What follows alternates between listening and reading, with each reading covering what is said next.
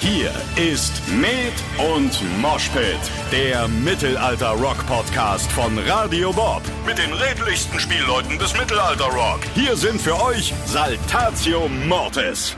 In der heutigen Folge geht es unter anderem darum, wie ein unerwartetes Mitbringsel von der türkischen Hochzeit das Leben nachhaltig verändern kann und was passiert, wenn mein heutiger Gast, ganz unschuldig natürlich, einfach mal ein komplettes Konzert vergisst. Ich sag nur, die Plattenfirma. Außerdem gibt es wieder unser allseits beliebtes Tavernenspiel und natürlich die Schande des Tages. Also lasst euch überraschen, ich wünsche euch viel Spaß beim Hören.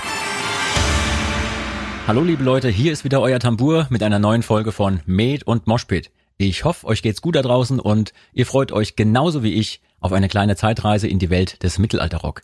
Heute freue ich mich ganz besonders, in dieser Ausgabe einen Gast begrüßen zu dürfen, der nicht nur ein wahres Urgestein der Mittelalterszene ist, sondern auch beim Rollenspiel total aktiv und angesagt ist. Er ist erfolgreicher Texter, passionierter Trommler, gefürchteter Gegner bei allen Spieleabenden, besonders bei Strategiespielen, musste ich schon selber leidvoll erfahren. Außerdem ist er ein sehr guter Fotograf und darüber hinaus noch hervorragender Whisky-Kenner. Und ähm, naja, er hat auch mir schon den einen oder anderen Tropfen verordnet, natürlich nur zu reinen Informationszwecken. Habe ich irgendwas vergessen? Ja, natürlich. Er ist außerdem mein Bandkollege bei Saltatio Mortis und seit kurzem frisch gebackener Papa. Herzlich willkommen, lieber Laster Balk. Hallo, lieber Tambur. Schön, dass ich dabei sein darf. Ich war, hab dir gebannt gelauscht und verstehe, warum der Podcast so gerne gehört wird. Ich war sozusagen ergriffen und würde am liebsten zurückspulen und mir diese wunderschöne Anmoderation gerade nochmal und nochmal und nochmal anhören. Das Tolle ist ja bei dem Podcast, den darfst du dir so oft anhören, wie du möchtest. Ich werde dir vielleicht sogar eine Episode selbst schneiden und mit einem Schleifchen äh, nach Hause schicken. Das ist großartig. Ich werde es meiner Tochter vorspielen, weil so viel lobende Worte von jemandem, der noch dazu so gut aussieht wie unser Tambur, das wird sie bestimmt irgendwann mal zu schätzen wissen. Okay, bevor es jetzt noch zu viel wird, ähm, starten wir einfach mal rein. Lasswald, du hast mehr als 20 Jahre Erfahrung in dieser Szene. Ähm, erzähl uns ein bisschen, wie fing das alles eigentlich damals bei dir an? Ich glaube, es sind tatsächlich sogar mittlerweile 30 Jahre Erfahrung in dieser Szene, sogar mehr als 30 Jahre. Ich habe in den ganz, ganz frühen 90ern, jetzt muss ich gerade überlegen, es muss so 91 oder so gewesen sein, also 30 Jahre, ähm, meinen ersten Schritt in die Mittelalterszene gemacht. Ich kam aus einer ganz klassischen Fantasy-Laufbahn, habe sehr früh Hobbit, Herr der Ringe in die Finger gekriegt, habe dann ganz dringend Ersatzstoff gesucht. Das war damals in den 80ern noch gar nicht so üblich. Da haben ja die ersten Paper-and-Pencil-Rollenspiele angefangen. Die sind da gerade über den Teich geschwappt. Und ähm, ja, Fantasy-Literatur war tatsächlich größtenteils Schund. Das muss man auch ganz fairerweise sagen. War sehr verpönt. Wenn man dann mit einem Fantasy-Buch nach Hause kam, fragten die Eltern als allererstes, wahlweise ist es jetzt was Satanistisches oder lies doch mal was Anständiges. Und ähm, so unterm Strich haben sie dann nach ein paar Jahren ihren Widerstand aufgegeben und waren froh, dass ich überhaupt was gelesen habe. Und äh, so hatte ich dann mein erstes Regal voll Fantasy-Literatur der, der 80er. Und äh, jetzt rückblickend muss ich sagen, das ist auch schon teilweise ganz schön hart. Ich habe das ein oder andere Mal wieder reingeschmökert, weil ich dachte, was habe ich denn damals gelesen? Ui. Ja, und wie das so ist als heranwachsender junger Mann, wenn man Fantasy liest, dann sind Rüstungen toll, dann sind Schwerter toll, ja, dann also diese ganz klassischen maskulinen Themen spielt man da dann im Kopf einmal durch. Und äh, dann bin ich mit einer Freundin zusammen auf dem Mittelaltermarkt, auch in der Nähe von Karlsruhe. Und da war eine ganz frisch, taufrisch gegründete Mittelaltergruppe. Äh, die hat ihr erstes Lager dort aufgeschlagen. Äh, das waren die badischen Schwertspieler und ein gewisser Falk Irmfried von Hasen-Mümmelstein hat es damals gegründet. Und da begann sozusagen das ganze Übel, ähm, woraus dann später ebenfalls auch Saltatio werden sollte. Ja, und dann haben wir die ersten Jahre tatsächlich in einer sehr frühen Mittelalterszene verbracht mit Schaukampf, mit Lagerleben, mit Reenac Reenactment kam relativ schnell, also die weniger spaßige, sondern wirklich äh, archäologisch, historisch orientierte Auseinandersetzung mit Mittelalter. Und dann sind wir irgendwann bei der Musik gelandet. Erst er, dann ich. Und daraus entwuchs dann sozusagen die Vorstufen von Saltatio.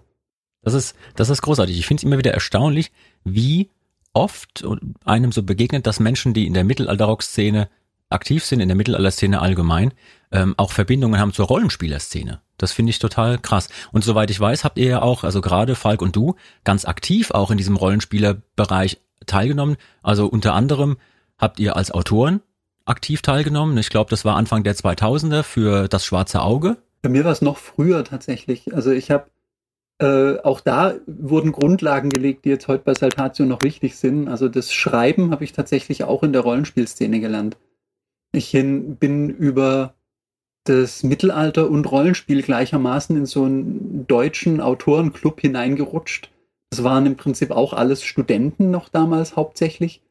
Ähm, und die sich so äh, um so einen Kristallisationspunkt, Uli Kiesow, der ein oder andere mag den noch kennen, vielleicht kann man ihn auch mal googeln. Der hat im Prinzip das schwarze Auge erfunden, also das bis heute erfolgreichste deutsche Rollenspiel. Und äh, diese Ideen fallen natürlich auch nicht aus dem Himmel. Das heißt, dieser Zirkel hat sich natürlich mit amerikanischen Rollenspielen vorher auseinandergesetzt, auch mit amerikanischer Fantasy-Literatur. Und aus dieser, ich sag mal, aus diesem Kulminationspot äh, sind diverse wirklich spannende Karrieren entstanden. Also jetzt wie bei, bei Falk und mir zum Beispiel hier mit Saltatio, aber auch eine ganze Menge Autoren, bekannterer Autoren, äh, kommen im Prinzip aus dem Umfeld oder erweiterten Umfeld. Mhm. Viele schreiben noch Fantasy, manche schreiben mittlerweile auch ganz, ganz andere Dinge.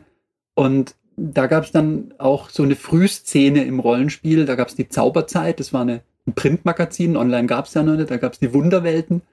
Ähm, und ein Freund von mir hatte die Redak also zwei Freunde von mir hatten die Redaktion von den beiden Zeitschriften und die hatten dann irgendwann in den 90ern mal gefragt, ob ich nicht einen Artikel schreiben wollte.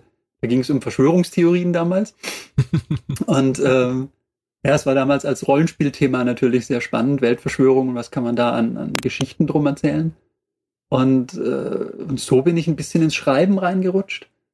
Und dann habe ich nach dem Fantasy für mich die Cyberpunk-Geschichte entdeckt. Das ist also so Near Future, also eigentlich Science Fiction.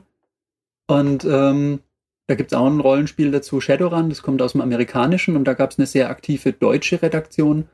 Und da bin ich dann eigentlich mit reingerutscht als erstes und habe äh, deutsche Quellentexte zu diesem Rollenspiel geschrieben. Und das entwickelte sich sehr, sehr gut wirtschaftlich und habe dann diverse Folgeaufträge dazu übernommen. Und habe dann leider mit dem Schreiben auch aufhören müssen, weil dann eben eine ja, bekanntere junge Mittelalter-Rockband immer bekannter und fordernder wurde. Und habe dann tatsächlich einen sehr, für mich sehr tollen, großen Kampagnenband, den ich eigentlich fertigstellen wollte, einem Freund übergeben, der den dann praktisch für mich fertiggestellt hat, weil ich es einfach nicht mehr hingekriegt habe, Saltatio mhm. plus Rollenspielschreiberei. Ja, kann man sich vorstellen. Ne? Also wenn man weiß, wie viel die Band auch gearbeitet hat und immer noch arbeitet, ähm, das ist natürlich auch ein Vollzeitjob. Ähm, nimm uns mal noch ein bisschen mit bei der Entwicklung dieser Zeit damals. Ne? Also es schließt sich für mich auch jetzt so ein bisschen ein Kreis, wenn du beschreibst, du bist heutzutage als Texter aktiv, du hast damals schon getextet, aber in der Zwischenzeit irgendwo hat dich dieser Falk, dieser, dieser gewiefte Typ dazu gebracht, dass du ja doch Trommler erstmal wurdest für diese Mittelaltertruppe. Ähm, wie hat er das geschafft? Wie wurdest du vom Texter zum Trommler und dann wieder zurück? Ja, der, der Falk hat viele Talente und vor allem äh, soziale Manipulation hat er relativ hoch gesteigert. ähm, und es war tatsächlich so, dass wir, wir haben eine sehr enge Freundschaft in den 90ern gehabt. Also wir haben äh, sozusagen unsere Schaukampf und Live-Rollenspiel war ein Thema, äh, Wege haben sich sehr oft gekreuzt. Und dazu gehört ja nicht nur kämpfen und wilde Dinge tun, sondern in Wahrheit sitzt man auch ganz viel um Lagerfeuer rum, für tiefgründige Gespräche, trinkt eben Whisky, Wein und andere Dinge. Und ähm, dann gehört ebenfalls halt auch Musik dazu. Und die muss man selber machen, weil beim Mittelalter Reenactment gibt's halt keinen Podcast und keine Boombox und äh, kein Streaming. Und äh, Falk hatte damals äh, neben Fechtkursen, die wir zusammen besucht haben, auch eben Instrumentenkurse besucht und hat da Dudelsack und Drehleier gelernt und hat dann äh, sehr, sehr ambitioniert und teilweise auch sehr schmerzhaft für seine Umgebung am Lagerfeuer musiziert. Und äh, dann habe ich irgendwann mal erwähnt, dass ich in der Schul-Big Band Schlagzeug gespielt habe und äh, in daraus entstehend so eine klassische Schüler-Trümmer-Kombo sich entwickelt mhm. hat. So. Und das haben wir irgendwann so erzählt. Wir waren laut und schlecht, also das muss man ganz klar sagen. Du, das waren wir alle zu einer gewissen Zeit, ganz ehrlich.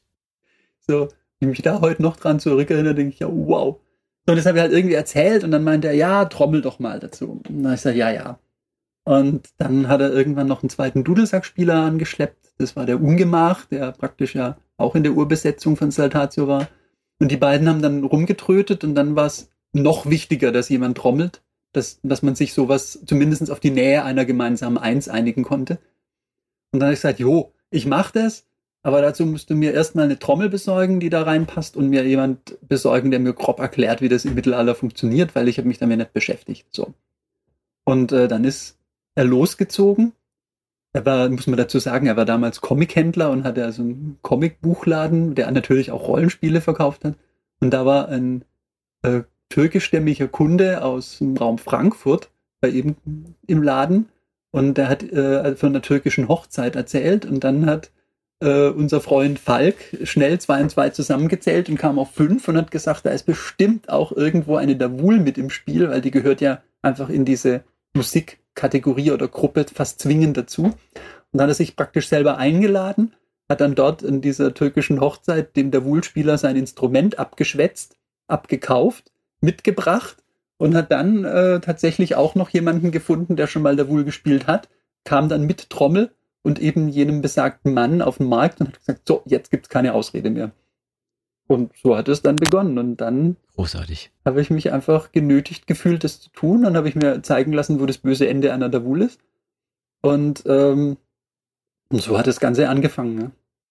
Das heißt, ähm, dann, ab dann konnte es losgehen, dann habt ihr gemeinschaftlich rumgelärmt und ähm, irgendwo auf dieser musikalischen Reise gab es doch dann auch den Punkt, wo man sich gesagt hat, oh, rein instrumental reicht uns vielleicht nicht mehr. Ähm, wir wollen jetzt auch Stücke singen. Ähm, das war vielleicht sogar relativ früh. Und wenn man sich so die Historie von Saltatio Mortis anguckt, sieht man ja auch, da sind zu Anfang noch sehr viele historische Stücke, traditionelle Stücke. Woher kamen denn die Quellen für das Material? Ähm, sehr, sehr, sehr, sehr unterschiedlich. Also das ist aus, also jetzt 30 Jahre zurück oder 20 Jahre, 25 Jahre zurück, nicht mehr vorstellbar heute. Also man muss sich überlegen, wir, wir reden über eine Zeit, da gab es ein Internet nur in seinen Anfängen tatsächlich in der Vernetzung von Universitäten.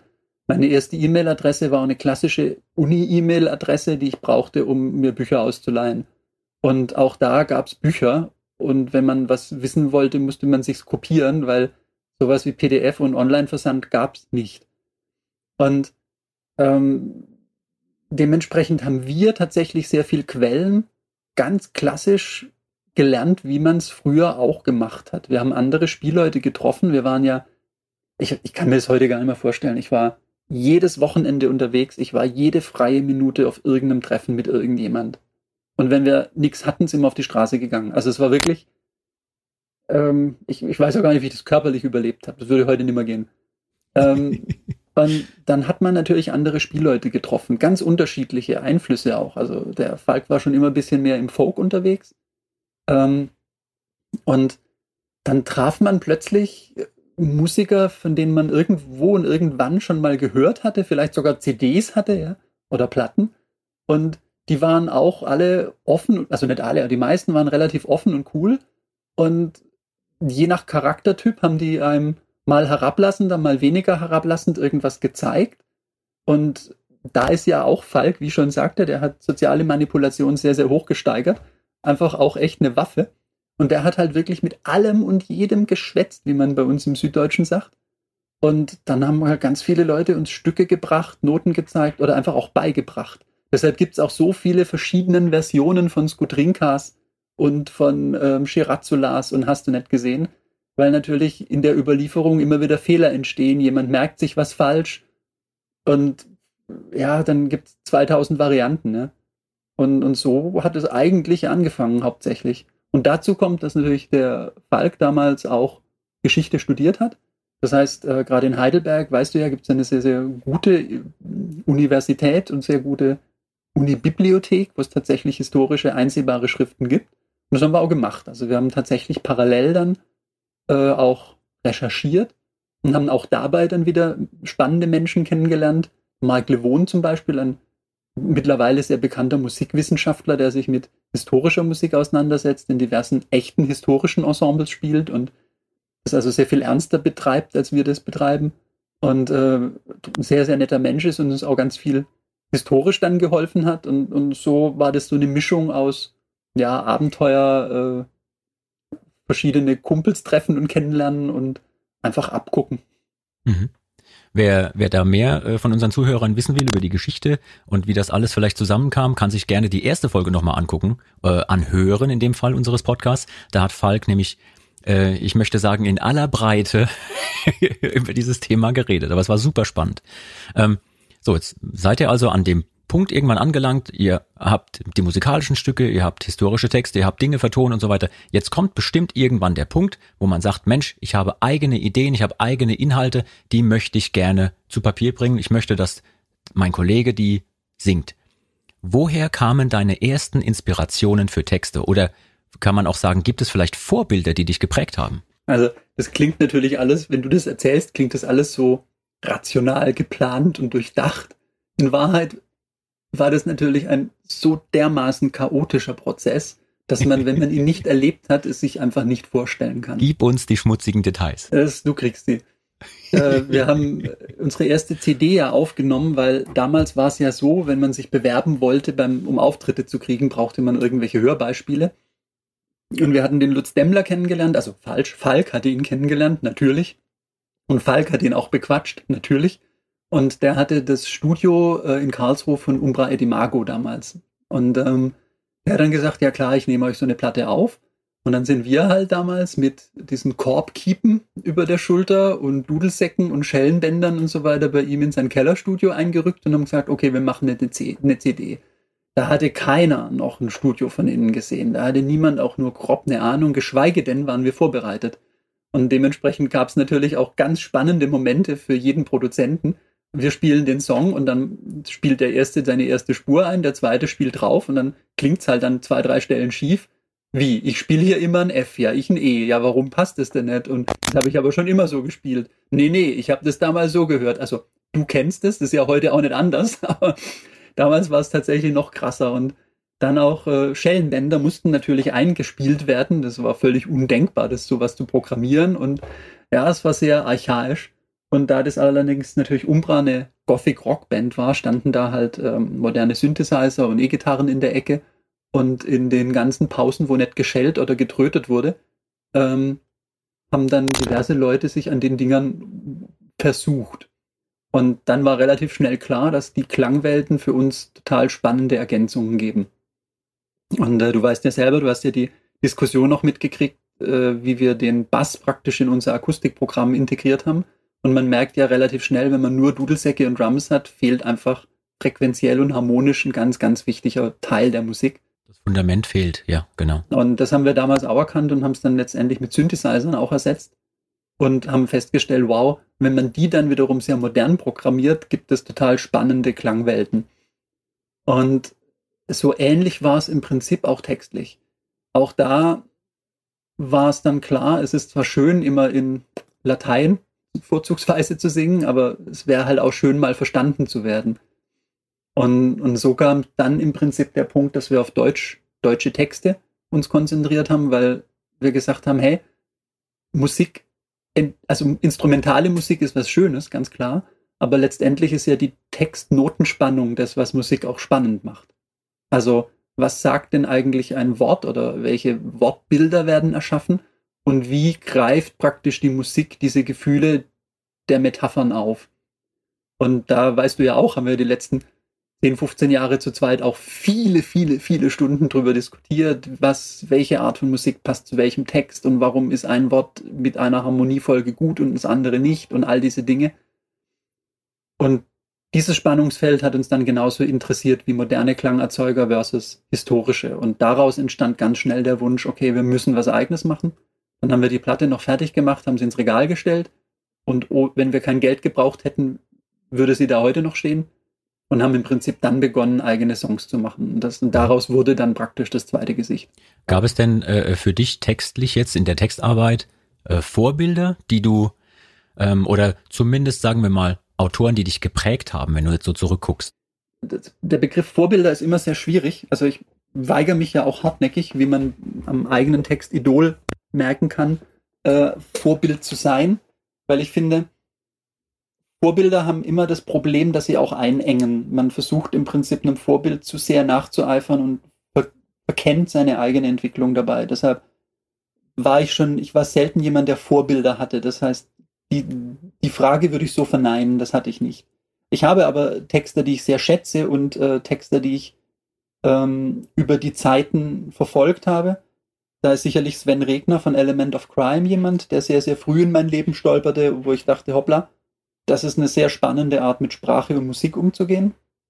Und auch wenn die Musik nicht jedermanns Sache ist, also rein textlich finde ich das immer noch sehr, sehr eigen und sehr spannend, ja. Ähm, gleichermaßen habe ich auch nie versucht, ihn zu kopieren. Also man erkennt sicherlich an dem einen oder anderen mal ein bisschen Einfluss schon, aber generell war mir immer klar, das, was Sven macht, ist ein sehr eigenes Ding. Das muss man so stehen lassen und gleichermaßen hat es mich fasziniert. Dann, ich fand tatsächlich äh, Bodenskis Textarbeit von Sapir Tuselli schon immer gut. Ähm, der hat äh, jetzt äh, letztendlich auch ein Stück weit mich sicherlich insofern inspiriert, dass die, die frühen Sapir Tuselli-Platten, also Fob den Dämon oder sowas, sicherlich auch Soundtrack für die ein oder andere Autobahnfahrt war eben noch zu Mittelalterveranstaltungen. Ja. Ähm, und auch wenn die Kollegen hartnäckig bestreiten, mittelalterkonform oder Mittelalterband zu sein, ja, in Wahrheit sind sie es ja eben doch. Ähm, was es denn noch? Dann, ja, äh, weniger musikalisch, aber ebenfalls sprachlich äh, verfolgt mich eigentlich auch schon ewig der Hermann Hesse. Ähm, der ähnlich wie Sven Regner eigentlich auch äh, immer wieder auftaucht. Also es kann mal sein, dass ich so ein, zwei hessefreie Jahre habe, wo ich dann auch einfach genug habe. Und dann biegt er mir irgendwo in einem Zitat um die Ecke oder mir fällt was ein, dann gehe ich an mein Bücherregal und, und schlag nach und dann, dann verschmökere ich einen halben Tag. Das passiert regelmäßig dann. Und also der Hesse bleibt mir auch eigentlich gewogen oder ich ihm. Das sind auf jeden Fall schon mal drei sehr interessante Zutaten für dieses stilistische Konglomerat. Woher kamen denn deine inhaltlichen Inspirationen? Ja, ähm, auch, auch das wechselt im Zeit. Ich würde gerne noch eine vierte Zutat hinzufügen, weil tatsächlich ähm, aus dem, dem Punk-Bereich, da gibt es jetzt nicht den einen Haupttexter, wo ich sage, den finde ich spannend. Gab es aber auch immer wieder äh, Texter, die mich bewegt haben oder Texte, die mich bewegt haben, wo ich dachte, wow, mit welcher Schnottrigkeit dort getextet und gesungen wurde. Und jetzt gerade, wenn ich jetzt Hesse oder äh, den, den Regner oder auch den Bodensky sehe, das ist doch sehr lyrisch geprägt. Und da braucht es dringend eben diesen Kontrapunkt und den hatte ich in der Punkmusik. Ähm, ja, woher inhaltliche Dinge kamen, das ist tatsächlich, das kann ich dir gar nicht so genau sagen. Es ist, das ist das Leben. Also wirklich, ich kann es nicht einfacher fassen, es ist das Leben. Ähm, ich habe äh, mein ganzes Leben auf der Straße verbracht eigentlich, weil ich war immer unterwegs. Ähm, ich habe ich habe keine Schandtat ausgelassen. ich habe Nächte durchfeiert, ich habe äh, Herzen gebrochen, mir wurden Herzen gebrochen, ich habe laute und leise Musik gemacht, äh, ich habe gelacht, ich habe geweint, ich habe gelebt. Ja. Und ähm, letztendlich all das, die Emotionen, all die Erfahrungen, die so ein Leben mit sich bringt, die haben eigentlich alle Texte geschrieben. Ja. Ähm, wenn man so die Entwicklung anguckt, auch der, der Band und der Texte, der Inhalte, fällt einem auf, dass zu Beginn das noch sehr stark, ähm, zumindest in der Sprache, so eine historisierende Sprache vielleicht war, teilweise aber doch schon mit modernen Inhalten. Ähm, dann gab es so ein, eine Weiterentwicklung, wo man gemerkt hat, okay, da passiert jetzt sprachlich auch was, bis jetzt hin, ich sag mal, Neuzeit, Neuzeit Saltatio Mortis, ähm, die letzten paar Alben, wo man merkt, das ist eine moderne Band mit moderner Sprache, die zwar immer noch ähm, ihre Wurzeln immer mal wieder hegt und pflegt, aber dennoch auch in der heutigen Zeit was zu sagen hat. Und ähm, mich würde interessieren, wie du persönlich diese Entwicklung jetzt auch bei deinen Texten erstmal empfunden hast, beziehungsweise wie du sie auch herstellen konntest, weil du auf der einen Seite diese historisierende Sprache, die ja, wie du gerade gesagt hast, sehr lyrisch ist, sehr blumig ist, und dann auf der einen Seite, auf der anderen Seite diese direkte Sprache. Das sind ja zwei mhm. wirklich auch sehr herausfordernde Gegensätze. wie hast du es empfunden und wie bist du mit dieser Herausforderung umgegangen? Also ich habe mich in meinen frühen Uni-Zeiten mal in ein germanistisches Seminar zur kontextfreien Interpretation gesetzt. Nicht lange, möchte ich hinzufügen, und die Dozentin hatte auch gar keinen Spaß an mir. ähm, ich sehe deinen äh, dein Gesichtsausdruck. Die, die Hörer können das gerade nicht äh, sehen, aber äh, ja, ich habe gerade meine mein Facepalm gemacht ja. hier, weil auch ich habe ja äh, wie jeder Mensch, der irgendwas mit Medien heutzutage macht, habe ich auch mal Germanistik studiert. ja, ähm, eben, ich habe mich sehr lange mit ihr darüber gestritten, äh, ob, ob das sinnig ist, was sie da erzählt. Das mag jeder Germanist äh, für sich selber entscheiden und jeder, der das Glück hatte, nicht Germanismus zu studieren, kann es googeln und sich äh, dann seine eigenen Gedanken dazu machen. Also lange Rede, kurzer Sinn. Ich glaube, man muss auch die eigenen Texte natürlich immer im Kontext der Zeit sehen. Ähm, letztendlich, als ich angefangen habe, aktiv Song zu texten, war die Musikszene, in der wir uns bewegt haben und alle Randszenen sehr stark von einem Gothic Mainstream äh, geprägt. Das heißt, ähm, auf der, auf der wilden neuen deutschen Härteseite haben, haben Rammstein eine neue Lyrik entwickelt, würde ich jetzt, das klingt sehr hochtrabend, aber das ist natürlich schon ein bisschen der Kontextbezug der Zeit. Gell? Ähm, dann gibt es, äh, was weiß ich, sehr, also die, die von den frühen Unheilig, wo es dann eher ins Mainstreamige geht, ähm, bis hin zum Beispiel zu einem Umbra et Imago, wo es sehr, sehr schräg wird teilweise, oder Goethes Erben legt natürlich auch schon sehr viel, äh, also allein der Bandname sagt schon, was da Phase ist. Ähm, und letztendlich hat diese, diese Wucht der Bewegung, der, ich sag mal, Mitte 90er bis Mitte 2000er stattfindenden Gothikwelle, es ist schwer, das in Worte zu fassen, hat ja alle Musikstile erfasst. Also auch da finden sich natürlich im Metal-Bereich diese ganzen Goth-Metal-Formationen haben da ihre Hochphase gehabt.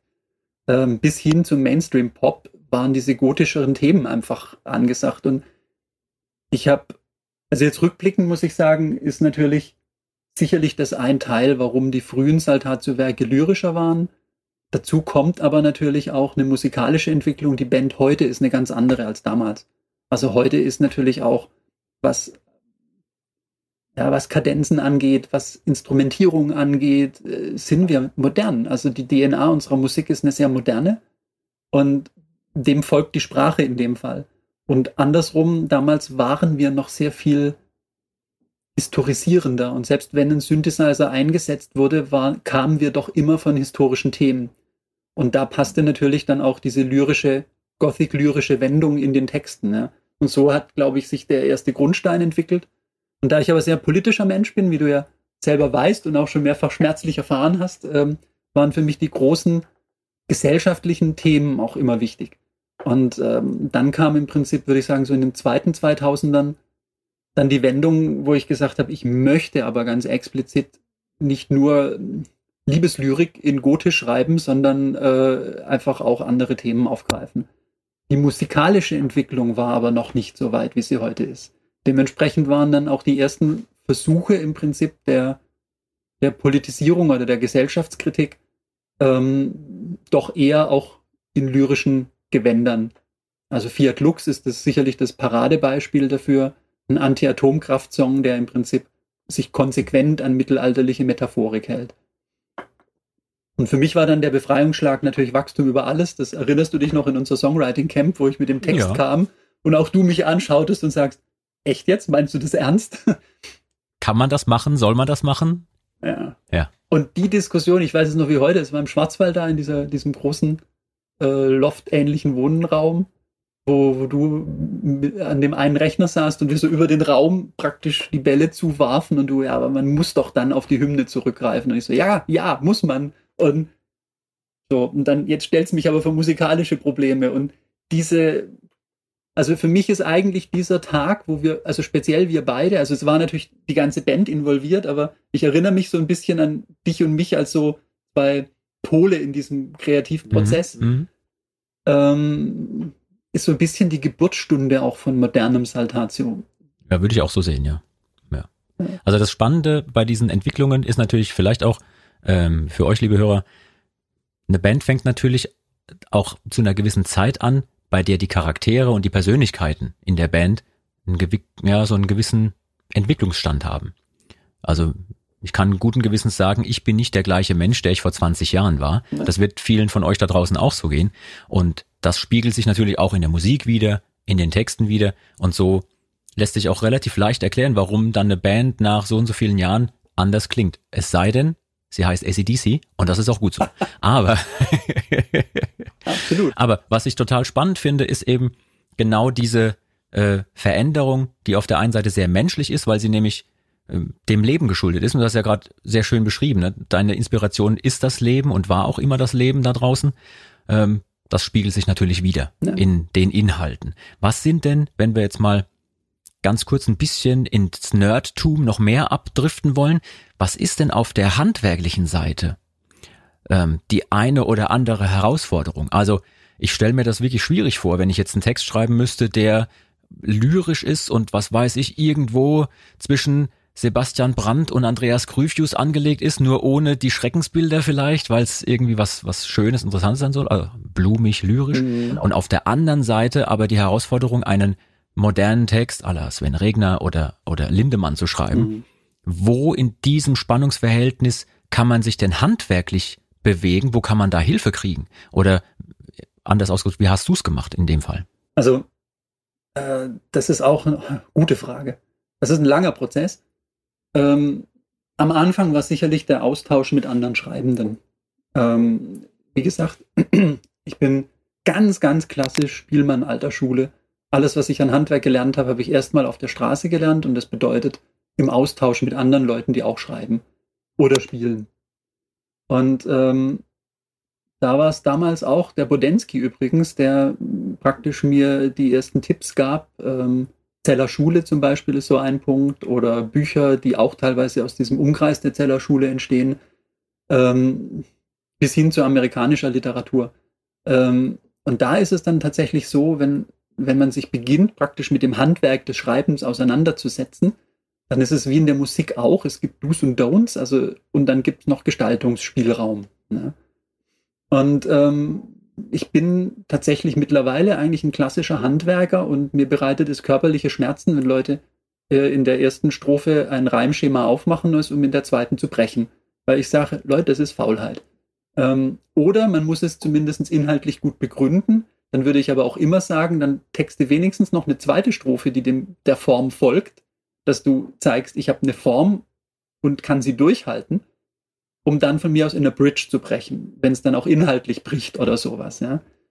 Und das weißt du selber aus langen, äh, schmerzvollen Diskussionen in unseren Songwritings. Ich bin ja auch letztendlich da der Last Man Standing, während alle sich schon genervt umdrehen zu mir und ich sage, aber ich möchte an der Stelle einen Reim, weil die Form fordert ihn. Ja, aber es ist doch egal.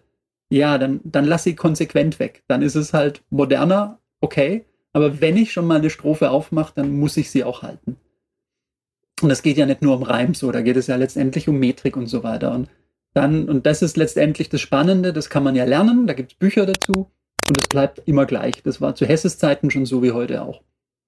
Hättest du für ähm, angehende Texter oder Leute, die vielleicht einfach auch hobbymäßig vielleicht Dinge schreiben, einen Tipp oder vielleicht ein, ja so ein er blickt er blickt weihevoll in sein Bücherregal nach hinten. Vielleicht kannst du äh, jemandem, der jetzt gerade zuhört und auch so ein bisschen Spaß am Schreiben hat, noch einen Tipp mitgeben, ähm, was man tun kann, um sich zu verbessern oder was dir jetzt so spontan einfallen würde?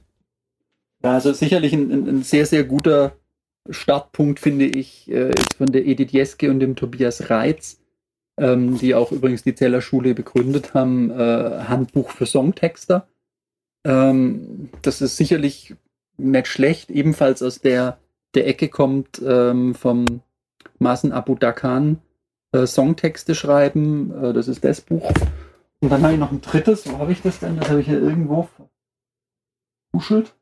Das sind ja schon mal zwei wirklich super gute ja, Tipps. Ja, natürlich hier. Murphy's Law of Songwriting ist natürlich der dritte, der nicht fehlen darf im Bunde.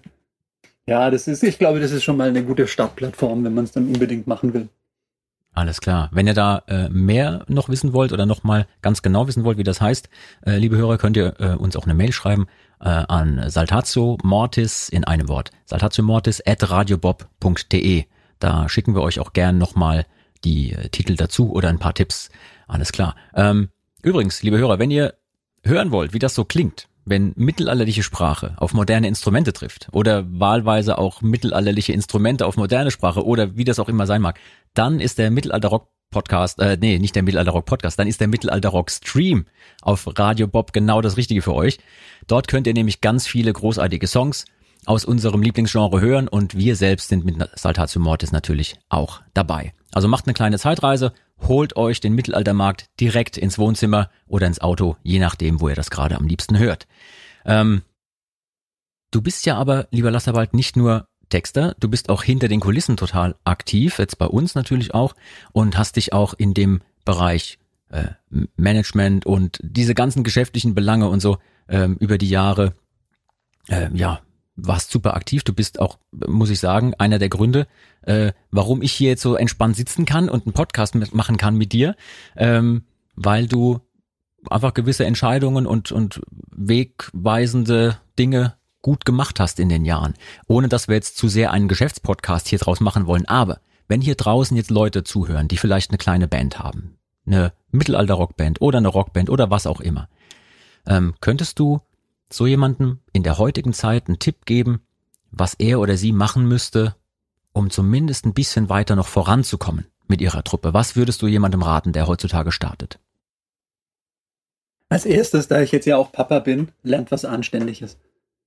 Ähm, ne, im Ernst, äh, auch da bin ich letztendlich äh, ein bisschen dazugekommen, irgendeiner muss es ja machen. Also die Trommel, irgendeiner musste es ja machen das Texten, irgendeiner musste es ja machen und so war es im Prinzip mit dem geschäftlichen Background auch. Da kam mir zugute, dass ich irgendwann mal tatsächlich BWL studiert habe in meinem Leben. Und Wie, du hast nicht nur Germanistik studiert, das ist ja ein Skandal. Germanistik nicht wirklich studiert. Ich habe äh, das Glück gehabt, nachdem, also ich habe erst BWL studiert und dann Psychologie und hatte das Glück in Heidelberg tatsächlich ganz offene und großartige Professoren zu haben. Es war die Zeit, als es noch kein Bachelor und kein Master gab und Leute tatsächlich studieren durften und da durfte man auch mal ein Semester das und ein anderes Semester das machen. Also, also wenn ich mir heute angucke, was die jungen Studenten machen müssen, das tut mir sehr leid. Also das finde ich sehr, sehr schade, was sich da entwickelt gerade. Aber zurück zu deiner Frage. Ähm, was meine Tipps wären, naja, als erstes, die erste Frage ist eigentlich, sich drüber klar werden, was will man. Also ohne, ohne Wertung, wenn ich eine, eine Hobby-Proberaum-Band sein möchte. Also ich richte mir einen gemütlichen Proberaum ein und so wichtig wie die Gesangsanlage ist eben die Bar und der Kühlschrank, dann ist das ganz großartig. Dann muss ich sagen, ja, mach das und dann spart euch aber doch bitte die Diskussion über wie kommerziell erfolgreich die Bridge ist oder wie, wie mitsingbar der Refrain ist, weil, hey, es geht darum, zusammen Musik zu machen. Und wenn man mal was weiß ich, auf der Hochzeit vom Freund oder auf dem Bierfest vom Dorf oder wo auch immer dann seinen Auftritt hat, dann ist es natürlich auch cool, aber meine Güte, dann rumpelt's mal. Da, da geht es ja genau eben nicht um die kommerziell letztmöglichst Verwertbarkeit, sondern da geht's um den Spaß, da geht's ums Bier trinken, da geht's um Freundschaft, ja. Und, und dann, ich erlebe immer wieder bei jungen Bands, die genau sich da noch nicht entschieden haben. Da gibt's dann auf der einen Seite den, der Karriere machen will und auf, den an, auf der anderen Seite den oder die, für die eigentlich klar ist, dass sie in zwei, drei Jahren eh Familie gründet oder äh, Karriere woanders macht. Und ich glaube, es, diese Spannungsfelder sind völlig unüberbrückbar. Also entweder ist es jedem klar, wir machen hier eine Band, weil wir damit im Idealfall unseren Lebensunterhalt bestreiten wollen oder auch einen soliden Nebenjob oder also wir sind ambitioniert im Sinne von Erfolgskriterien. Das könnte Geld sein, das könnten Chartplatzierungen sein, whatever. Wobei man da wahrscheinlich auch ähm, den Erwartungen einen gewaltigen Dämpfer verpassen muss, was Geld angeht heutzutage. Also wer glaubt heutzutage mit Musik noch richtig Geld zu verdienen, ja, der hat, der hat den Schuss nicht gehört. Ne? Das ist tatsächlich so. Also auch da aber wie gesagt, ich glaube, so ganz grundsätzlich muss man erstmal diese, diese Grundentscheidung für sich treffen. Und wenn man sagt, man möchte in irgendeiner Form erfolgreich Musik werden, machen, dann glaube ich, kommt auch die nächste Frage, ja, wie viel Erfolg soll es denn bitteschön sein?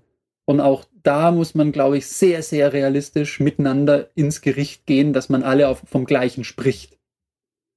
Und ähm, ich glaube, man kann sich wirklich alles, alles sparen. Ausbildung, Kommunikation. Wenn diese Grundlage nicht geklärt ist, wird es scheitern. Ganz simpel. Und ich glaube, da braucht man keine BWL, da braucht man keine Texter, Handwerker, Bücher oder Komponistenlehrgänge, sondern und da gibt's, ich glaube, es gibt für mich einen sehr einfachen Ansatz, den hat mir ein Mentor in der BASF mal erklärt.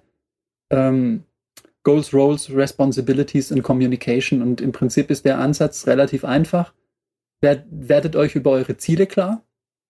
Und klar heißt einfach klar. Also jeder nennt die gleichen. Das ist schon mal der erste Schritt. Der zweite, Rollen. Wie sind die Rollen bei uns verteilt? Wer macht eigentlich was? Und daraus ergibt sich automatisch, wer hat eigentlich welche Verantwortung. So. Und wenn das alles geklärt ist, dann lösen sich die allermeisten Kommunikationsprobleme von ganz alleine auf. Und das, was übrig ist, das muss man dann gut kommunizieren. So. Und das wäre eigentlich der Haupttipp für jede Band. Das ist ein super Tipp. Und du hast gerade den perfekten Überleitungs, äh, die Überleitungsvorlage gegeben, ja. Wo redet man am besten miteinander? Am besten redet man immer noch miteinander an einer Theke. Und deswegen gehen wir jetzt in die Taverne. An die Taverne. Jedes Mal, wenn ich mit dem Tambur in eine Taverne gehe, wird es schmerzhaft.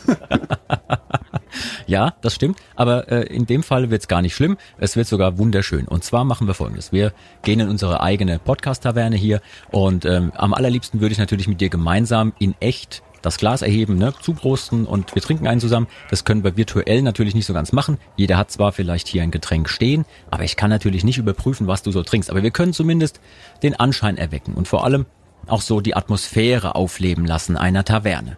Und ähm, was macht man in der Taverne? Man trinkt natürlich einen Shot. Machen wir auch gleich zusammen. Wir trinken gleich einen und wir symbolisieren das gleich durch äh, einen Korken, den wir uns zwischen die Zähne stecken und dann werden wir ein bisschen miteinander philosophieren. Also ähm, ich habe gleich äh, ein tolles philosophisches Rätsel für dich. Ich habe nämlich äh, irgendwo im Antiquariat äh, ein mittelalterliches Rätselbuch aufgetan und äh, das ist natürlich nicht original aus dem Mittelalter, sondern das ist so ein, so ein Nachdruck, aber es wird gleich richtig spannend. Das heißt, wir beide, du und ich, können wunderbar philosophieren über ein mittelalterliches Rätsel. Aber zuerst trinken wir ein. Das heißt, wir nehmen jetzt unseren Korken.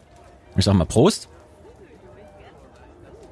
Das erinnert mich übrigens Das erinnert mich übrigens ganz furchtbar an das ein oder Oh, schmeckt voll nach Whisky einkorken. Ja, du hast einen Whisky-Korken, ich habe einen Weinkorken.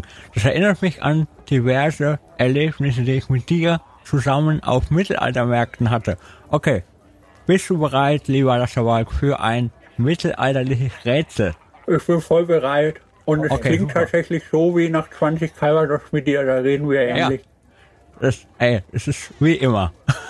okay, pass auf, hier kommt das Rätsel. Wenn ich gehe, muss ich nicht vorwärts kommen. Ich kann stehen bleiben, obwohl ich mich nicht fortbewege. Wer oder was bin ich? Ich wiederhole nochmal. Wenn ich gehe, muss ich nicht vorwärts kommen. Ich kann stehen bleiben, obwohl ich mich nicht fortbewege. Wer oder was bin ich? Du musst mir auch jetzt nicht gleich die Lösung verraten. Wir können auch, wie das so die Leute an der Theke machen, erstmal philosophieren. Meine erste Assoziation war natürlich die Uhr oder die Zeit. Die Uhr oder die Zeit? Was meinst du? Warum könnte das passen? Ja, eine Uhr, wenn sie geht, muss sie sich nicht fortbewegen und äh, letztendlich kann sie auch stehen bleiben. Das ist, das ist eine bestechende Logik. Und weißt du was? Das ist sogar richtig. Ha? Das ist die Lösung des Rätsels. Und als, als Belohnung kriegst du jetzt ein zweites Getränk. Ich will jetzt einen zweiten Korken im Mund stecken. Aha. Alter Schwede, ich bin doch kein Schänger. Ich habe einen kleinen, zarten Mund. Okay. Okay. Korken im Mund. Jasper, ich bin stolz auf dich. Vielen Dank für diesen tollen Besuch in unserer Taverne. Ja, schön. Geile Nummer. Oh, das Super. ist krass, hey. Also, liebe Hörer, ihr kriegt es ja nicht mit. Es ist ja noch mitten am Tag. Und als der Tambur sagte, ich brauche zwei Korken, bin ich an meine Whisky-Sammlung gelaufen und habe mir zwei Flaschen Whisky geholt. Vor den verwunderten Augen meiner Frau und meiner Tochter. Ähm, Und jetzt habe ich diesen wundervollen Whisky-Geschmack im Mund, weil ich gerade Korken, Whisky-Korken im Mund hatte. Ja, es, äh, das, äh, ja, ich würde mal sagen, der Tag ist doch jetzt schon großartig. Der ist ja? gerettet und ja. Apropos großartig. Da ich jetzt ja viele, viele, viele Jahre mit dir unterwegs war, weiß ich, welche großartigen Geschichten du manchmal erzählst, wenn wir auf einer Bühne stehen und du äh, vor einer Werbeunterbrechung oder vor irgendwelchen anderen Dingen da so ein bisschen vom Leder ziehst. Ähm, und jemand, der bekannt dafür ist, dass er auch gerne seine Mitmusiker immer wieder so mit ins Boot nimmt, wenn es um ähm, naja, unangenehme Geschichten oder hier und das ist dem passiert und da war der Luzi wieder betrunken und so weiter, ne? Und der, der Falk hat wieder seine und so weiter. Wir, wir kennen das ja alle. Ähm, bin ich natürlich auch sehr interessiert daran. Wir haben diese Rubrik im Podcast, die Schande des Tages. Und ich möchte, dass du uns jetzt gleich nach dem Jingle eine Schande des Tages erzählst. Schande. Schande. Asterwalk, hättest du eine Geschichte für uns? ja. Deine Also generell ist es Schande des natürlich so, dass diese peinlichen Geschichten immer nur den anderen passieren. Also meine Band ist sozusagen voll, ist klar. voll von peinlichen Geschichten, mich ausgenommen. Ich habe den heiligen Schein. Ich kann auch über Wasser gehen und mir wächst auch Gras aus der Nase. Aber Mhm. dieser Heiligenschein hat einmal tatsächlich auch sehr gelitten. Da, da erinnerst du dich bestimmt auch noch schmerzhaft daran. Das war in Hohenweststedt, einst vor vielen Jahren. Ich erzähle kurz meinen Teil der Erinnerung, der ist der kürzere und dann gehen wir ein bisschen in die Rekonstruktion der Ereignisse. Auch das begann an einer Taverne, wo wir ja gerade herkommen. Ich war bei meinem guten Freund Tom, dem Metschenk, an der Taverne. Es war ein wunderschöner Sonnenuntergang eines, äh, nein, nicht mal, es war Abendsonne eines Sommertages. Und ich habe noch gemütlich ein oder zwei Gläschen getrunken, weil ich ja wusste, dass später am Abend noch die Nachtshow stattfindet. Und dann wache ich im Nightliner am nächsten Morgen auf und an meinem Kopfende wird getuschelt, weil die Bandkollegen sich über irgendjemanden auslassen, der den ganzen Abend Geschichten von der Plattenfirma und dem ausufernden Kapitalismus erzählt hat und, und, und, und. Und ich frage mich noch, von wem haben die es wohl? Bis mir dann klar wurde, die haben es von mir selbst. Und dann wurde mir schlagartig klar, ich habe überhaupt keine Ahnung, was eigentlich in den zwölf Stunden zwischendrin passiert ist. Und dann habe ich zaghaft den Kopf raus auf den Gang gestreckt und gefragt, was da los war und habe äh, sehr unterschiedliche Reaktionen erhalten. Und fest steht, dass ich wohl die ganze Nachtshow gespielt habe und fest steht auch, dass ähm, bis auf ausufernde Ansagen erstmal niemand was mitgekriegt hat und irgendwann wurde es den Kollegen dann suspekt, weil meine Redebeiträge länger und auch pathetischer und vielleicht auch ein bisschen wirrer wurden. Ja, insofern, äh, das war war beeindruckend auf jeden Fall zu erleben, dass ich eine komplette Nachtshow verpasst habe, obwohl ich anwesend war. Äh, können wir übrigens niemandem empfehlen. Also weder äh, Nachtshows zu verpassen, äh, noch äh, sowas. Ja, äh, wie, wie kam es denn dazu? War das doch mehr als äh, ein oder zwei Ich hab, unschuldige ich, Getränke ich weiß am es tatsächlich bis heute nicht. Also äh, ich, ich, ich weiß nicht, was da passiert ist. Also ich bin ja über die Jahre durchaus trinkfest geworden und ich hatte nicht das Gefühl, auch nur angetrunken zu sein und trotzdem hat es einfach, war es ein kompletter Aussetzer. Es war ein, ein Filmriss, wie er im Buch steht. Das war schon ein bisschen abenteuerlich, weil ich tatsächlich mich, ich habe dann den Rest des Tages damit verbracht, die Fragmente meiner Erinnerung und die Aussagen meiner Kollegen in Deckung zu bringen und das war ganz gar nicht so einfach. Auf jeden Fall war es offensichtlich ein, ein, eine Spur des Chaos, was sich in der Nacht hinter mich zog. Äh, war das die Geschichte oder eine andere, für die du dann anschließend geteert Das war exakt wurdest? die, da haben meine lieben Bandkollegen sich dann zusammengetan und haben mich nochmal teeren und federn lassen, weil äh, ich hatte wohl dann auch in, in Absenz meiner Ratio ähm, noch vollmundig erklärt, dass wir Tavernenmusik machen und Ja, meine ganze ja, ja. Band auch dann sich fleißig und diensteifrig an der Taverne versammelt hat, um dort zu musizieren und der Einzige, der eben halt nicht anwesend war, war halt ich. Ich kann dir sagen, wer musiziert hat und wer nicht dabei war. Das wollte ich gerade gerade noch erwähnen. Nee, super. Also, ähm, ich kann dir aber versichern, du warst trotzdem ähm, wie immer charmant auf der Bühne. Ja, es war nicht unangenehm, es war nur seltsam. Ja, Ja. und alle, die die da waren äh, damals in Hohenwestedt, ihr habt da wirklich ein, ein, wie soll ich sagen, ihr wart Zeitzeuge Ja. eines historischen Ereignisses. Es ist ja bis heute auch noch tatsächlich ein Running Gag oder ein Beaumont, wenn es mal wieder heißt, und die Plattenfirma weiß jeder genau, was damit gemeint ist. Vielen Dank für diese tolle Geschichte. Also, wir haben heute über so viele äh, interessante, tiefgründige Dinge geredet ähm, und auch natürlich bisschen was ähm, eher Lustiges am Schluss noch gehabt. Ähm, dennoch, bevor wir jetzt zum Ende kommen, äh, Lasterbald, möchte ich dir noch die Chance geben. Ne, die vorletzten Worte gebühren immer dem Gast. Ähm, alles, was du den Leuten da draußen noch mitteilen möchtest jetzt im Moment, außer und die Plattenfirma, das äh, äh, nicht, aber den ganzen Rest gibt's was, was du auf dem Herzen hast, was du noch loswerden möchtest. Also zunächst mal natürlich, äh, ich gehe davon aus, dass jeder, der zuhört, natürlich eine gewisse Grundaffinität zur Mittelalter, Mittelalter-Rock-Szene hat, der womöglich auch schon länger Saltatio hört, vielleicht die ein oder andere Platte gekauft hat oder auf einem Konzert war und dafür möchte ich Danke sagen. Denn äh, ich habe mit meiner Band, aber eben auch mit euch, mit unseren Hörern, ähm, eine wunderschöne Zeit meines Lebens verbracht. Ich habe äh, so viele Jahre so spannende Dinge erleben dürfen, eben weil es auch euch gibt, die den ganzen Wahnsinn, der unter anderem auch aus meinem Kopf kommt, hören wollen, lesen wollen, zuhören wollen. Und das ist, äh, das ist ein wunderschönes Geschenk. Und, äh, danke dafür. Und äh, eben auch danke an meine großartigen Bandkollegen, äh, die, die über die vielen Jahre äh, meine ganzen Auswüchse mitgetragen haben und äh, mich ertragen haben, was auch bestimmt nicht immer leicht ist. Und trotzdem dafür gesorgt haben, dass ein, ein großes, gutes Ganzes daraus wird. Was übrigens eine Dreifach-Alliteration war. Ich bin, wie du siehst, sprachlos und beeindruckt zugleich. Also, lieber Lasterbach, vielen, vielen Dank. Äh, warst ein toller Gast für heute. Äh, liebe Leute, wenn es euch gefallen hat äh, und ihr die Gelegenheit dazu habt, in eurer Podcast-App oder welchen Browser ihr auch immer benutzt, lasst uns ähm, einen Kommentar da, bewertet unseren Podcast, am liebsten natürlich gut, ja, äh, dass auch andere darauf aufmerksam werden und das vielleicht interessant finden, wenn sie es anhören. Wenn ihr Feedback für uns habt, ihr könnt eure Anregungen, aber auch Fragen und Kritik uns gerne schicken, und zwar unter der Mailadresse saltatiomortis at radiobob.de. Ansonsten sage ich nochmal vielen Dank und hoffe euch da draußen bald wieder zu hören, zu sehen, wie auch wie auch immer, in welcher Form. Und bis dahin sagen wir Tschüss und verabschieden uns. Lasserbald und ich. Wir winken jetzt schon mal, auch wenn ihr uns nicht seht.